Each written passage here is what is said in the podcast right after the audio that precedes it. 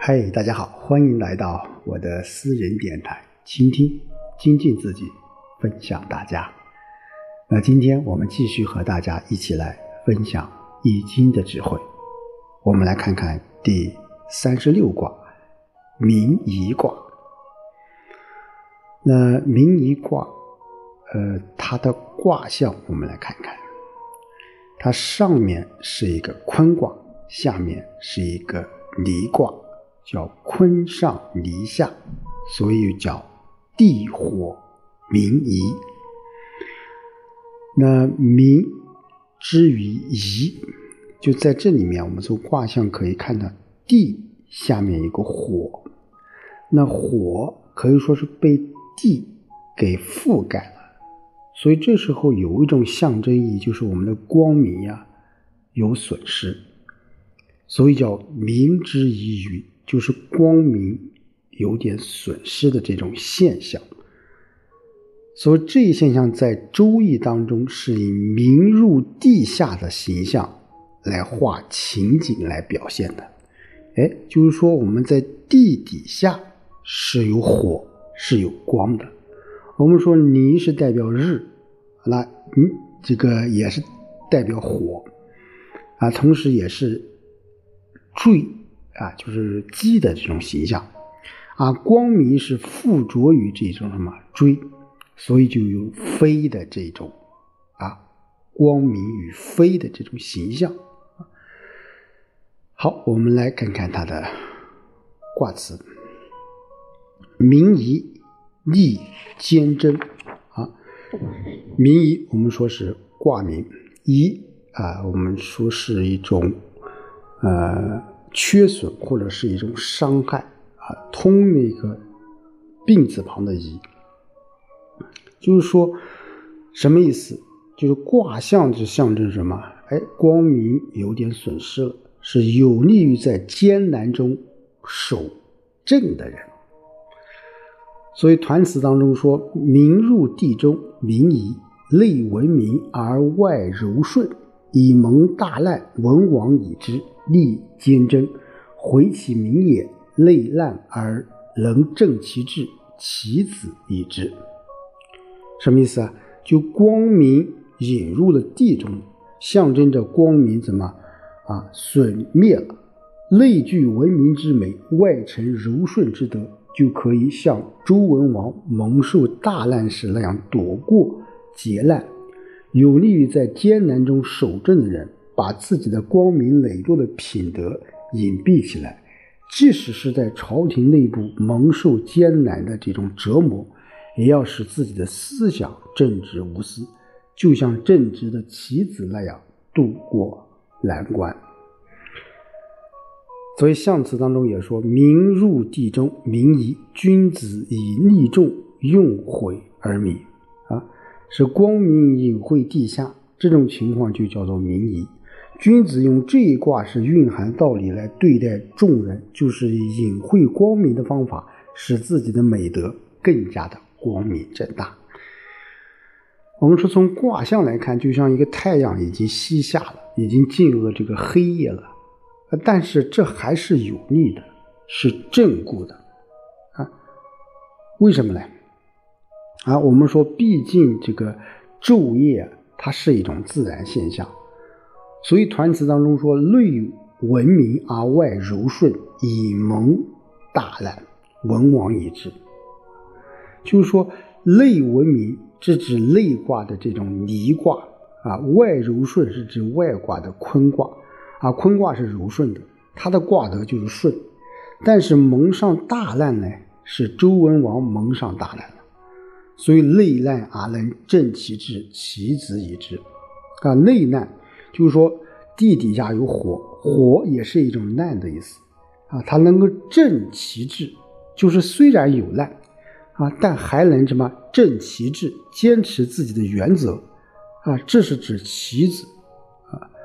我们说在商纣王的时候啊，棋子是啊不愿意和商纣王什么同流合污啊，他用自己的方式来。坚持自己的真理，或者是坚持自己的原则，啊。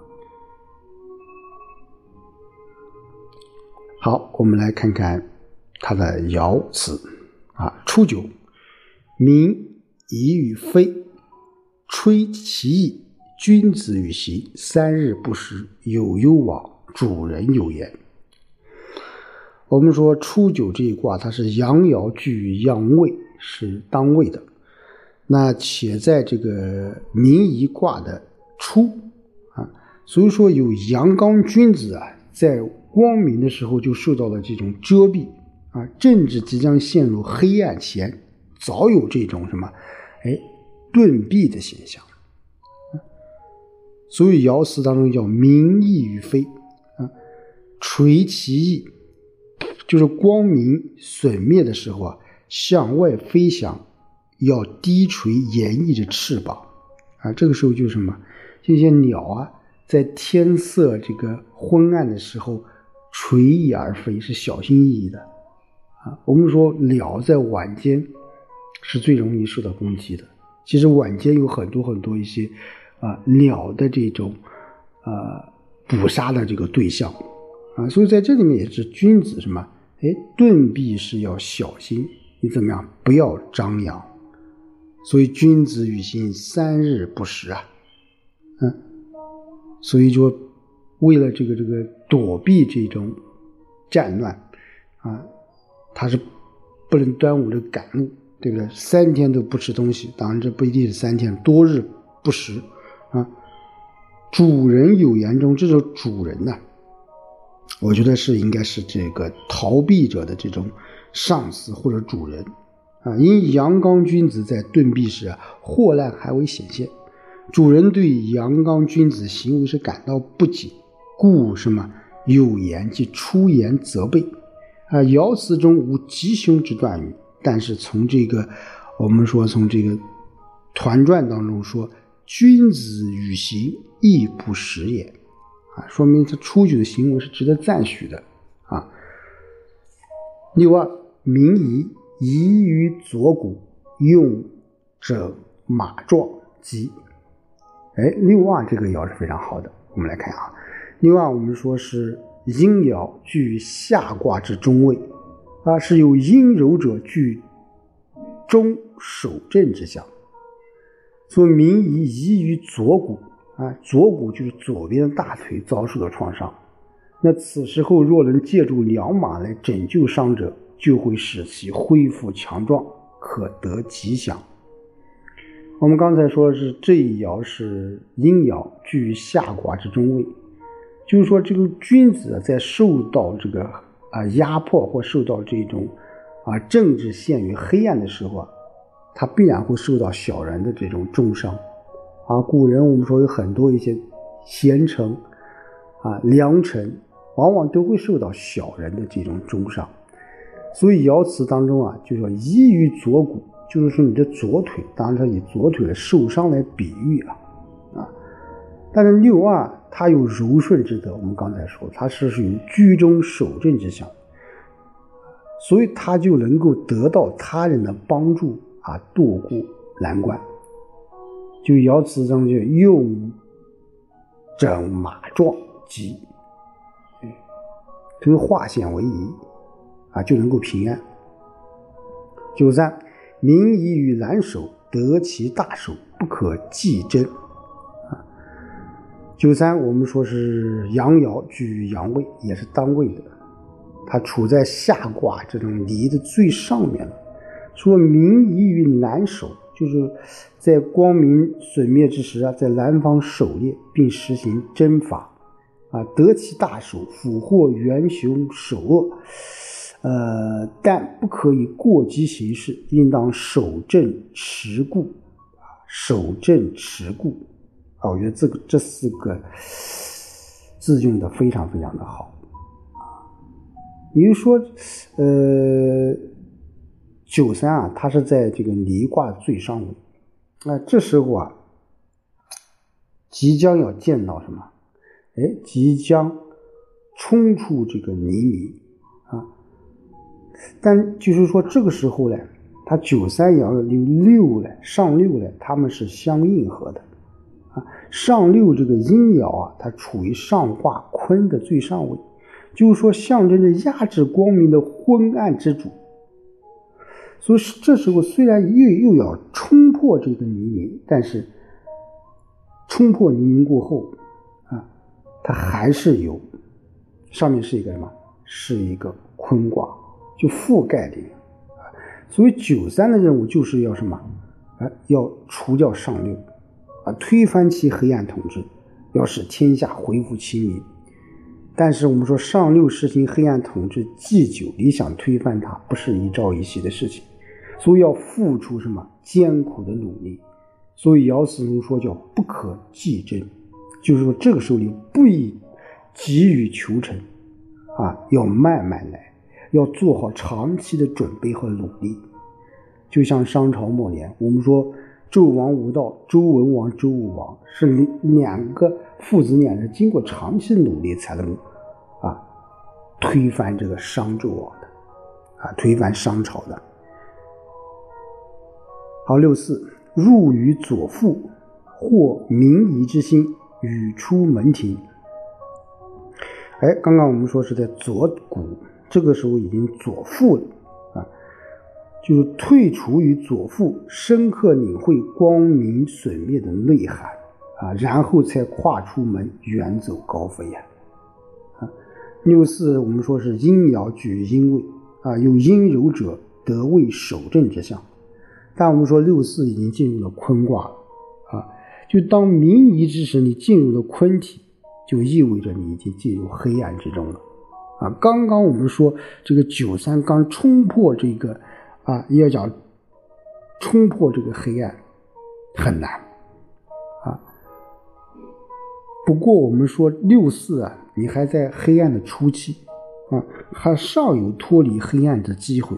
所以爻辞上就入于左腹或民夷之心，啊，这个也比较难以解释啊。当然，很多人说啊，这个，呃，你入于左腹或民夷之心，啊，朱熹我们说他就说此爻之意未详，嗯，我个人觉得就是说这爻辞内容就是说还是从这个，我们说从。这个民夷这个夷于左骨到这里面的左腹啊，是从这个啊人的这个身体的部位啊，它处于祖父这个生理的角度来讲，就了解心的这种情况。第二个，我觉得这个父和心呢啊这个关系啊，也是从现在生理学的来角度了，就是说你能够进入敌方的腹地，对吧？你才能够了解敌方。这样你才能够做下一步的这种打算。所以说，六四这个时候以柔顺之道来处事，是有机会来进入腹地的，从而来摸清光明受到这种遮蔽的真正原因啊。但是他发现这个弄清楚原因之后呢，啊，他也感觉到无力改变，所以就毅然跨出门庭，远走高飞了，啊，远走高飞了。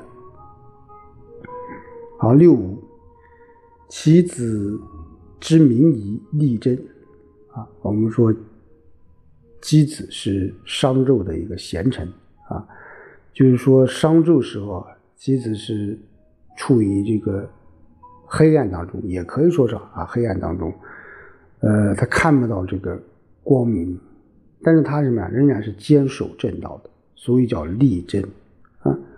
那六五是阴爻。是接近象征昏暗之君的上六的阴爻了，又处于上卦的这个坤卦的中间，所以陷入黑暗之中而又无法摆脱之象。所以这个时候就想想到了这个商纣王的这个棋子啊，掩藏自己的什么智慧，这种比喻的这种手法啊，来预示着就是说，你只要。内心当中内蕴光明，坚守正道，你总有一天你会冲破黑暗，迎来光明的。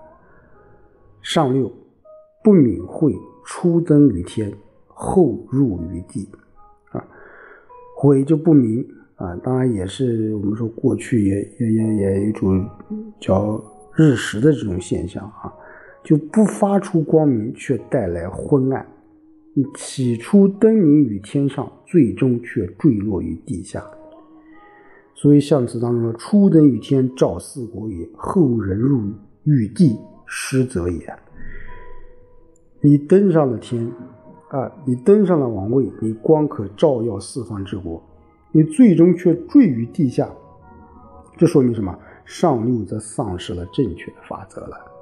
啊，我们上六这个阴爻处于明夷卦的最上部分，可以说是极度黑暗之象。啊，就仿佛婚姻的君主，你在这时候内心已经不明了，啊，造成天下政治漆黑一团。所以爻辞用的不明悔呀，不明悔啊，来强调这种黑暗至极的状况啊。爻辞当中的初登于天，说明上六已经居于君位了，处于最高的位置来治理民众；后入于地，正好恰恰说明了。你这个君主已经面临着怎么样，要被别人推翻的境地了，啊！所以我们回过头来，我们来看看民夷这一卦，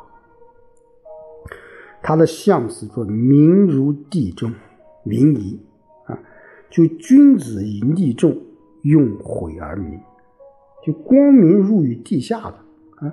那象征着什么？那光明肯定是被阻了。那君子这时候要怎么样办呢？君子要能够遵循这个道理去管理民众，啊，我们说任何一个时间、任何一个事情或任何一个事物的发展，它都是有一个从开始啊到发展到衰落，甚至到灭亡的一个过程。那如果你处于这种啊黑暗境地的时候，那你怎么办？那君子就应该说是不要。表露自己的才能和智慧，反而在不知不觉中使民众得到治理，啊，当然这种思想是与老子的无为而治思想是有着这种非常接近的意思，但是我个人觉得就是说，呃，第明一卦啊，它还还是在这个阐述我们说，就像我刚才所说的。就任何一个事情的事物的发展，我们身处其中的时候，我们做任何事情都不要过激行事，要多看看，要多想一想。就像九三卦那样，“民宜于难守，得其大守，不可计中”啊，嗯，就是要守正持固啊。守什么正？我觉得现在我们守正就要守。我们现在符合这个时代发展的价值观、人生观和世界观。